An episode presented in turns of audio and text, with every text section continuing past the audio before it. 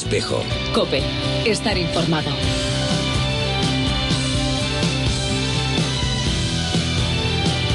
Hola, ¿qué tal? Muy buenos días de nuevo. Seguimos en la sintonía de Cope Jaca hasta las 2 en punto de la tarde con el espejo en Jaca. El espejo es la información de nuestra diócesis con todo lujo de detalles durante estos próximos 27 minutos.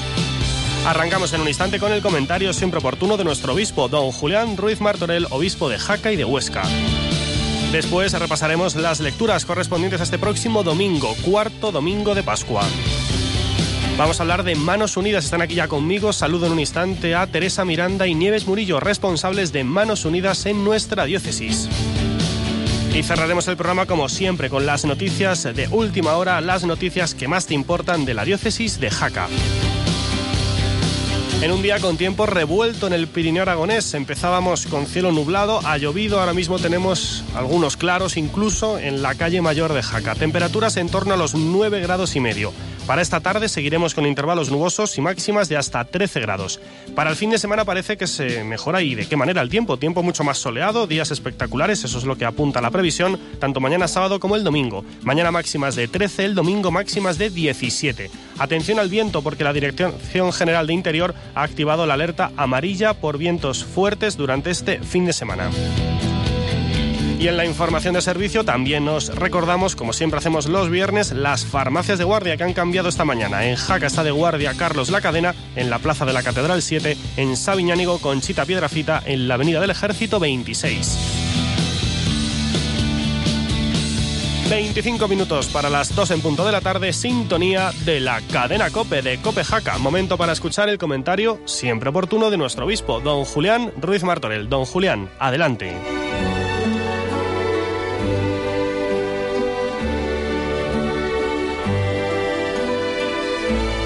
21 de abril, cuarto domingo de Pascua, celebramos la quincuagésima Jornada Mundial de Oración por las Vocaciones. Con este motivo, el Santo Padre Benedicto XVI escribió un mensaje titulado Las vocaciones, signo de la esperanza fundada sobre la fe, en el que recuerda las palabras pronunciadas por Pablo VI en 1964. El problema del número suficiente de sacerdotes afecta de cerca a todos los fieles, no solo porque de él depende el futuro religioso de la sociedad cristiana, sino también porque este problema es el índice justo e inexorable de la vitalidad de fe y amor de cada comunidad parroquial y diocesana, y testimonio de la salud moral de las familias cristianas. Cada cuarto domingo de Pascua, la Iglesia, extendida por todo el mundo, eleva su oración al Señor para que nos conceda santas vocaciones y toma viva y comprometida conciencia de la necesidad de dar urgente y generosa respuesta a la llamada de Dios. La Jornada Mundial de Oración por las Vocaciones es un día de oración intensa y agradecida y una oportunidad para reflexionar sobre nuestra propia vocación y sobre nuestra tarea específica en la vida y en la misión de la Iglesia. Escribe Benedicto XVI en su mensaje. Como sucedió en el curso de su existencia terrena, también hoy Jesús el resucitado pasa a través de los caminos de nuestra vida y nos ve inmersos en nuestras actividades, con nuestros deseos y nuestras necesidades. Precisamente en el devenir cotidiano sigue dirigiéndonos su palabra. Nos llama a realizar nuestra vida con Él, el único capaz de apagar nuestra sed de esperanza. Él, que vive en la comunidad de discípulos que es la Iglesia, también hoy llama a seguirlo. Y esta llamada puede llegar en cualquier momento.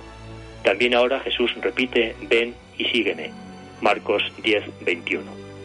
Añade, las vocaciones sacerdotales y religiosas nacen de la experiencia del encuentro personal con Cristo, del diálogo sincero y confiado con Él para entrar en su voluntad. Es necesario, pues, crecer en la experiencia de fe entendida como relación profunda con Jesús, como escucha interior de su voz que resuena dentro de nosotros. Y nos exhorta.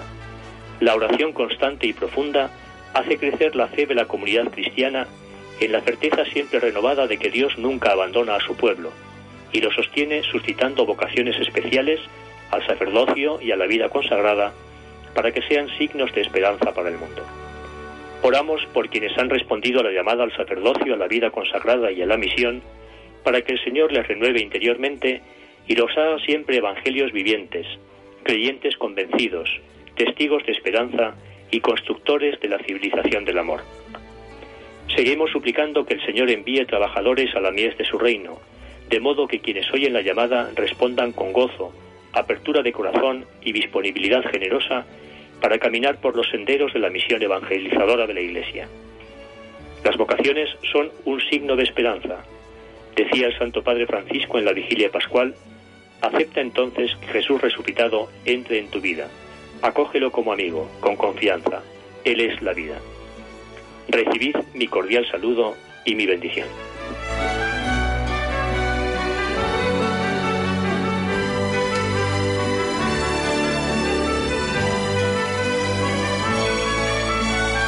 Gracias, don Julián. Don Julián Ruiz Martorell. Vamos como siempre con las lecturas correspondientes a este próximo domingo, cuarto domingo de Pascua. Nadie puede arrebatar al Padre sus hijos. Es la buena noticia, la que empezó a abrirse paso, eso sí, penosamente, y se empezó a abrir paso superando innumerables dificultades en aquellas primeras comunidades en las que los apóstoles como Pablo y Bernabé y tantos otros empezaban a lanzar la semilla al mundo entero. Y tras ellos, nosotros, llenos de esperanza en que Dios no puede fallar confiando enteramente en Jesús, entregados en cuerpo y en alma a la felicidad de todos.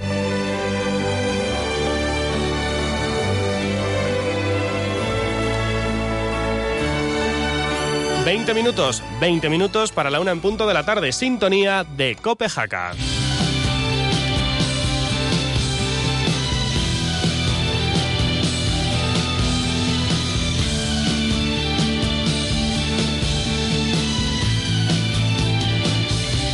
Diferentes formas de escuchar Copejaca en nuestro dial en el 106.6 o también escuchar los programas que siempre publicamos en nuestro Facebook, en Copejaca, en nuestro Twitter, cope-jaca o en nuestra página web con este nombre muy sencillo, jaca.cope.es.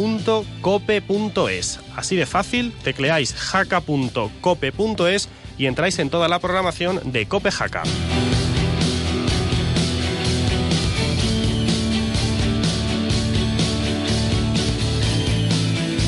Es momento de hablar del legado de don Antonio Pujol. La delegación de Manos Unidas en nuestra diócesis quiere agradecer y hacer partícipes a todos sus socios, a los colaboradores y a público en general, y por eso están aquí en la radio, del uso y destino del legado recibido por don Antonio Pujol vecino de Sabiñánigo. Lo vamos a comentar con todo lujo de detalles con protagonistas como Teresa Miranda y Nieves Murillo. Son responsables de Manos Unidas. Teresa Miranda, presidenta. Hola, muy buenos días. Muy buenos días a todos. Gracias por estar con nosotros. ¿Todo bien, Teresa? Bueno, un poco la voz, me vais a perdonar, la tengo un poco mal, pero voy a intentar. No pasa nada, se te entiende perfectamente. perfectamente. Nieves Murillo, componente también de Manos Unidas en nuestra diócesis, vicepresidenta. Nieves, hola, muy buenos días. Buenos días. ¿Qué tal? Muy bien todo. Bien, a disfrutar del puente, ¿no? ¿Os iréis de veraneo corto, ¿no? ¿Estos días o no? ¿Tú no, ah, Teresa? yo no, yo no, yo, me quedo aquí. Yo también. ¿Y tú, Nieves? No, yo sí que me marcho. haces bien, haces bien. Me voy al calorcito, a ver si lo recuperamos. A la playa, ¿no? A pasarlo bien. Pues ya está, a coger fuerzas, claro que sí. Bueno, decía yo que es un momento de agradecimiento, ¿verdad? Por este legado que ya comentábamos hace aproximadamente mes y medio y que es una noticia fantástica, ¿verdad? Sí, mira, en primer lugar mm, queríamos agradecer pues en la memoria de don Antonio Pujol García, vecino de Sabiñánigo, nacido en Alcampel, también podemos decirlo. Eh, vivió durante muchos años en Sabiñánigo, lo conoce creo que todo el mundo allí. Y queremos agradecer pues eh, que este señor pues todo su patrimonio lo diera a fines solidarios. Lo ha dado a nueve ONGs y entre ellas pues está Manos Unidas. Desde Manos Unidas ya sabemos, y, lo hemos dicho muchas veces, que nos gusta la transparencia total y mm, nosotras creemos que estamos en la obligación de dar de hacer partícipes como tú decías antes a todos nuestros simpatizantes a nuestros socios a nuestros colaboradores al público en general del uso y destino de estos bienes que hemos recibido de don Antonio que mm, en realidad podemos decir que, es mucho para la diócesis de Jaca, ¿eh? porque mm, el año más alto ha sido eh, en la campaña de 2011, que recogimos casi 100.000 euros, y la verdad que con esta donación pues vamos a pasar un poquito de los 200.000, con lo cual todo un poquito dependiendo de, del mercado actual, que sabemos que está muy complicado. ¿eh? Mm, entonces, en un principio nosotros queremos decir que lo vamos a destinar a los fines de Manos Unidas, como son los proyectos, porque la sensibilización, que es el otro de los fines, lo hacemos por otro lado, pero mm, todo su dinero va a ser a proyectos. Sabíamos que él estaba preocupado por la infancia y para ello pues vamos a intentar hacer proyectos educativos en, que tengan continuidad en el tiempo. Es decir, que si este año, eh, el primer año que vayamos a hacer una escuela, como es el caso del primer proyecto que vamos a hacer en Ghana, van a pasar 150 niños, por ejemplo, pues que al próximo año serán otros tantos y eso, etcétera, etcétera. ¿eh? Y esa escuela va a seguir con un mantenimiento, pues por la contraparte que se hace cargo de este proyecto. Eh, si queréis lo, lo, desglosamos un poquito, Sí, Nieves. sí, sí. Eh, bueno, el Nieves, de Ghana, el mensaje está bien claro, ¿no? Como bien dice Teresa, Sí. ¿no? Agradecimiento, porque es un espaldarazo para vuestro trabajo, vuestro empeño, ¿no? Y que Sí. haya esta donación, algo Bueno, maravilloso, Bueno, ¿verdad? como dijimos la otra vez, pues la verdad que mm, el poder coger mm, eh, proyectos grandes de un presupuesto importante mm, nos produce gran alegría porque, claro, son cosas muy completas. Otros años tenemos que ir mirando más en el proceso de nuestro, acorde a nuestro presupuesto. siempre los Pero bueno, los tenemos esta que vez- recoger con, de acuerdo al Sí, presupuesto. claro, el presupuesto claro, que tenemos, claro. entonces suelen ser más chiquititos. Entonces esta vez, pues la verdad que da gusto y yo, por ejemplo, voy a hablar del que hemos cogido en Ghana. El de Ghana es un colegio entero. Esto cuando lo, lo dijimos un poco en la campaña y dimos unas pinceladas en la cena solidaria de Sabiñánigo, pues mm, estaban muy interesadas y nos preguntaron cosas. Entonces voy a intentar dar alguna. Ahora ya lo tenemos todo muy bien el proyecto Claro, de cómo las es. dudas que surgieron, explícalas. Eso es. Que es el momento. Entonces, mm, por ejemplo, pues es un colegio que eh, ellos ya lo construyeron en 1963, o sea, hace 50 años. Pero ¿qué colegio? Nos tenemos que poner en África. ¿Qué colegio era? Pues es de adoba, es con el techo de zinc. Entonces, ahora las fotografías que nos han mandado, pues claro, los oyentes no los pueden ver, pero yo se lo describo, pues está lleno de agujeros por las lluvias y por las inclemencias del tiempo. En el techo también hay agujeros en el zinc. Entonces, mm, hay algunas zonas que casi está- no se pueden utilizar. Entonces, cuando llega la época de lluvias, pues no tienen dónde dar las clases, porque mm, si hace bueno, ellos se ponen debajo del árbol, como muchas veces hemos visto, y como era este año la tarjeta de felicitación de Manos Unidas, que era una pizarra mm, así, pues toda esconchada, y otras veces la hemos visto clavada en el árbol, la pizarra. Pero claro, cuando llueve, que allí también ya sabes las zonas de lluvia torrencial, pues no podían darlo. Entonces estaban viendo los mismos mm, comité allí de ancianos que lo hablaban con la iglesia de la- con la parroquia, con su iglesia que esto lo, el encargado es de la Iglesia Católica, es, es un padre de allí, Anthony, y entonces es el que lo solicita a Manos Unidas que ayude para volver a hacer esta iglesia, o sea, esta Escuela. est- esta escuela nueva. Eh, se va a construir un edificio entonces de 142 metros cuadrados y va a tener seis aulas, dos pequeños almacenes para oficina y, y un- también cuatro dispensarios sanitarios en todo el edificio ese. Y por supuesto también lo vamos a equipar. Ellos colaboran aportando el terreno y em, algo de, de la realización, parte de Mano la de obra, realización ¿no? de mano de obra, exactamente. Entonces, pues mm, es lo que siempre hacemos. Ellos colaboran de una parte y nosotros de la otra. Eh, va a tener continuidad, que fue una de las preguntas que nos decían. ¿Qué, qué vais a hacer? ¿Solo el edificio? No, pues vamos a decir el edificio y la equipación. Para que así tengan allí las seis aulas y para que sigan trabajando con eh, 238 niños que pertenecen a, esa, a ese poblado y a cuatro más. O sea, es como de una escuela así, de una comarca de aquí, ¿no? Que coge a varias poblaciones y tienen cuatro profesores, como ya he dicho, y bueno, pues la verdad es que estamos encantados de ver que otra vez un montón de niños van a poder mm, estar allí. El otro proyecto lo vamos a hacer en la India, que también lo adelantamos en su día, y este proyecto va a ser para un centro de formación profesional. Lo van a dirigir las hermanas de la adoración del Sagrado mm, Sacramento. Y como decía antes Nieves, yo quiero recalcar, como siempre, que todos los proyectos Manos Unidas exige una serie de, mm, o sea, una serie de, de, de- de- de la parte- de premisas, ¿no? Sí, de Sí. premisas para conceder un proyecto.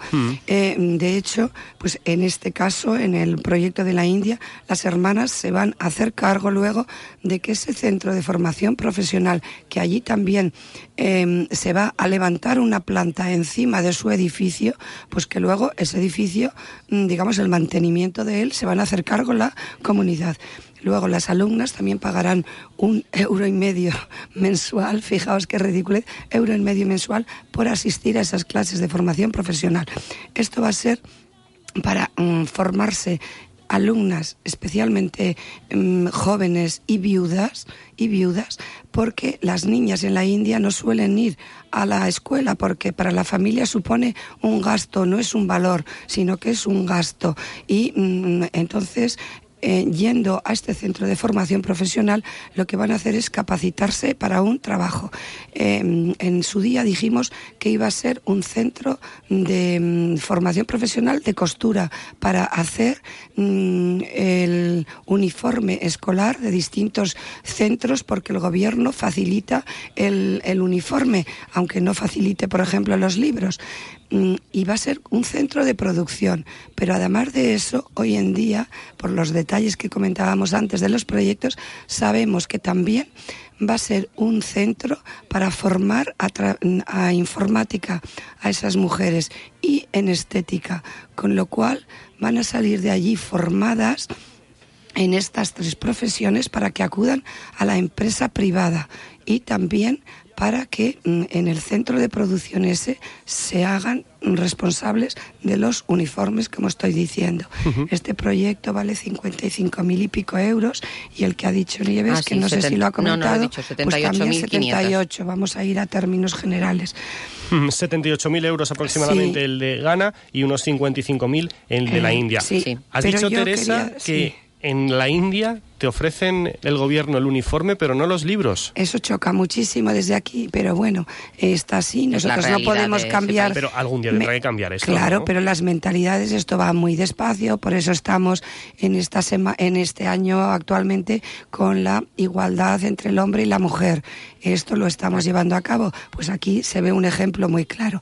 Bueno, y ahora si me permites, porque aquí como siempre vamos un poco deprisa y queremos decir todo lo del legado, aproximadamente estos proyectos suponen 134.000 euros. He dicho antes que también he hablado en cantidades aproximadas, serían unos 200 y, muy poco mm, es su legado, porque lo único que falta por repartir es la vivienda, que también era novenas partes iguales y hay que venderla y no sé eh, lo que tardaremos porque esto actualmente todos sabemos que está difícil y complicado. Nosotros con el resto de, de, dinero que tenemos a estos, dos, a estos 200.000 queremos hacer otro proyecto también de la infancia pero relacionado para que haya variedad relacionado con la salud materno-infantil porque sabemos todos que en los países del tercer mundo hay muchísima mortalidad tanto de madres como de niños cada vez que una madre tiene que traer un hijo al mundo. Tienen riesgo los dos. Con lo cual, eh, la próxima semana vamos a tener la oportunidad de pedir un nuevo proyecto que no sabemos, ya tenemos unos, digamos, enamorados de ello. Ya hemos elegido alguno, alguno pero no sabemos si nos lo van a mm, dar a la delegación de Jaca y si es así, estaríamos encantadas. Y si no, pues habría que esperar a lo mejor incluso dos meses hasta que Manos Unidas tenga un proyecto que se adapte a nuestras características, porque creemos que con un legado tan importante como este, pues también debe haber variedad en la adjudicación de los destinatarios, tanto en cuanto a, países como en cuanto a diversidad de, del tipo de proyecto. Os toca ¿Eh? América el próximo, África. Pero es muy difícil, es muy difícil. Mirar, es muy difícil. Eh, no es en concreto los que tenemos en este momento. Em, vamos a adelantarlo. No, no, que lo decía. Eh, era África y otra vez sí, sí, hemos trabajado muchas cosas en América. Normalmente tenemos de América, pero es que no está coincidiendo exactamente. No, hay más de cofinanciación. La delegación de Jaca mm, ha mm, hecho muchos proyectos más de cofinanciación y en concreto recuerdo ahora mismo uno en Nicaragua que era Cofinanciación significa que intervienen también las, administraciones, porque así allí tienen las facturas y se pueden presentar bien. En todos estos países hay facturas, pero no está tan fácil no, pero de poder por, el tipo de facturas no. Exactamente, por, por cómo se desarrollan. Por el tipo de facturas no hay ningún problema, porque Manos Unidas siempre tienen las facturas tanto de pequeños como de grandes. En eso no hay ningún problema. Únicamente, no, pero para poder... únicamente que el montante general en los proyectos de cofinanciación lo que se hace es a lo mejor proyectos de 200, de 300, de un millón de euros incluso. Entonces, lo que se hace es repartirlo entre distintas administraciones públicas a lo largo de la geografía española. Entonces, esos van más a América no sé por qué, pero van más a América. Mm, hay alguno ahora en concreto, mm, pero no tiene esa continuidad en el tiempo. Hay uno de 60 y pico mil euros, pero es más de mm, ambiental de, esto. Y en ese nosotros no queremos, porque a lo mejor nos van a decir también, los oyentes nos van a decir, pues a mí no me gusta este proyecto, pues a veces a lo mejor hay que esperar un mes o dos, o hay que pensarlo. en fin, es nuestra opinión y espero que sea también nuestro criterio, que lo entiendan también el resto de personas, el por qué cogemos un proyecto así y otro a lo mejor no. Pero si quieren alguna explicación. Luego también el dinero en estos países, tanto India como África, cunde muchísimo más, porque allí es muy barato todo. Entonces, con el mismo dinero haces un gran edificio y que no puedes hacer en América. Exacto. Que están más cercanos a nosotros. Pero esto, en fin, esto ya lo iremos diciendo. De momento podemos decir también a los oyentes que los dos primeros se han publicado en la hoja parroquial y estos que estamos hablando, en teoría, pues también lo seguiremos haciendo. Pero yo, mm, de verdad, te lo decía antes, eh, mm, Cristóbal, no quiero olvidarme de otro legado de don Antonio Pujol que creo que es muy importante. Y perdonar que lo diga yo más a lo mejor porque es que eh, he sido, digamos, como la más responsable de incluso del resto de las ONGs. Don, don, Antonio Pujol tenía un legado muy importante, una colección muy importante de libros. Él nos dijo, dicho, a quién, qué quería hacer con esos libros. Para nosotros ha sido un gran problema el que no supiéramos mm, su voluntad. Pero sí nosotros sabíamos que deberíamos de legarlo, porque venderlo para ah, destinarlo a los proyectos iba a ser un desperdicio total porque nos iban a dar, digamos, en términos vulgares, cuatro euros que no iban a sacar de nada a los proyectos, pero sí que el resto de personas de nuestro entorno podían disfrutar de toda esa colección tan importante, especialmente de arte que tenía. Entonces hemos conseguido, yo fotografé personalmente, fotografié, perdonar la voz, todo su piso con todos los libros que tenía y hemos conseguido por parte del resto de las ONGs que mm, hicieran, eh, nos dieran, digamos, un permiso, un permiso para que Manos Unidas fuera la encargada de donar esos libros a quien considerara más importante. Entonces nosotros queríamos que este legado principalmente se quedara en Sabiñánigo y empezamos por la biblioteca de Sabiñánigo. Ellos dependiendo de la disponibilidad de espacio y de sus necesidades, se llevaron todo lo que quisieron. Eh, y después, dependiendo de la temática, lo hemos donado. Primero, no quiero olvidarme de nada y lo llevo escrito. Parroquia de Cristo Rey, la parroquia de Don Antonio. Los institutos de Sabiñánigo, para que un montón de niños puedan también ser partícipes y aprovechar ese legado. El Conservatorio de Música, el Museo Ángel Orensanz, el Museo de la Res y luego también el Centro Social de Sabiñónigo Alto, que es lo único que falta por entregar y que son las bibliotecas, las perdón, las enciclopedias, una colección de enciclopedias muy importantes, pero que no lo quieren, hay que decirlo así, ni las bibliotecas, porque ocupa mucho espacio y está todo hoy en día por internet. Pero sin embargo, los del Centro Social de Sabiñónigo antes Alto lo han recogido con una inmensa alegría y satisfacción. Luego, como ya todavía sobraba, hemos hablado con la biblioteca de Jaca y se han traído una colección muy, muy importante, de, incluso de patrimonio. Eh, y luego en Jaca también hemos donado, atención, a tres bibliotecas que pertenecen a la iglesia. A la biblioteca, em, perdón, a la biblioteca municipal en un principio que he dicho. Y luego dos, dos, no tres, dos, la biblioteca diocesana del obispado y luego también a la biblioteca del Museo Diocesano, que son dos cosas independientes. Mm, con cosas cada uno. Repartido está. Muy repartido. No, lo puedes negar. Y dependiendo de todo eso. Me gustaría que si un día hay en la hoja parroquial, que no lo va a ver porque son tantos volúmenes, pero por lo menos el citar a los organismos a los que mm, se ha dado este libro, que esto ha supuesto un trabajo inmenso, inmenso, no os lo podéis imaginar, pero que ha supuesto una gran satisfacción porque veíamos que era un, un problema muy grande, porque si no se hubiera dicho para esto, para esto. Claro, no, Pero es, es, una pero donación, entre comillas, muy complicada. Claro, porque es mucho ¿Eh? volumen, Un regalo muy complicado. No se ha resuelto bien, No vamos a decir envenenado, bien. pero llevamos No, año y medio con el tema de los Claro. libros, ¿eh? Es un volumen de libros y de dinero No importante. puedo y- y decir todavía cuántos, porque cuando tenga el certificado exacto de todas las personas o todas las instituciones que han donado, entonces haremos el recuento total de los libros. Y hoy no puedo decir si son mil o son mil quinientos, no lo sé. Bueno, Pero yo muchos. creo que ha quedado clarísimo Muchos que y muy bonitos, ¿eh? Intentando pues hacerlo con la mayor cabeza posible, este reparto, el más justo posible, y aquí nos lo han contado Teresa Miranda y Nieves Murillo, responsables de la delegación de Manos Unidas en nuestra diócesis. ¿Algo más, chicas, brevemente? Bueno, tan brevemente los climetrajes. Vamos a desearle Ay, suerte. sí, sí. Suerte para a- mañana, ¿no? Tenemos el de mañana. los de Escolapios y el del IES, Domi- del IES Pirineos. Pirineos, que este año ha hecho uno de ellos también. Y mañana se mañana, es la, Mañana, mañana mañana es es la final de climetrajes de Aragón en Huesca. Se deciden los premios y suerte a todos. Correcto. Bueno, pues Ya mucha hablaremos. suerte. Chicas, gracias. Hasta Muchas luego. gracias Adiós, a todos vosotros y a todos Segundos quedan para que lleguemos a las 2 en punto de la tarde. Dos apuntes más antes de finalizar. Recordaros el encuentro diocesano de catequistas en Broto y Torla para mañana sábado día 20 de abril. Es la vigésimo novena edición ya, nada más y nada menos. Y celebramos en este domingo cuarto de Pascua la Jornada Mundial de Oración por las Vocaciones al Sacerdocio y a la Vida Consagrada. También apunte que destacamos y recordamos aquí en la sintonía de Cope Jaca. Llegan las noticias, mediodía cope y en 20 minutos actualizamos de nuevo la información aquí en la sintonía del 106.6. Cope Jaca. En el 106.6 de tu FM. Y en internet en jaca.cope.es. En Facebook y en Twitter. Cope. Estar informado.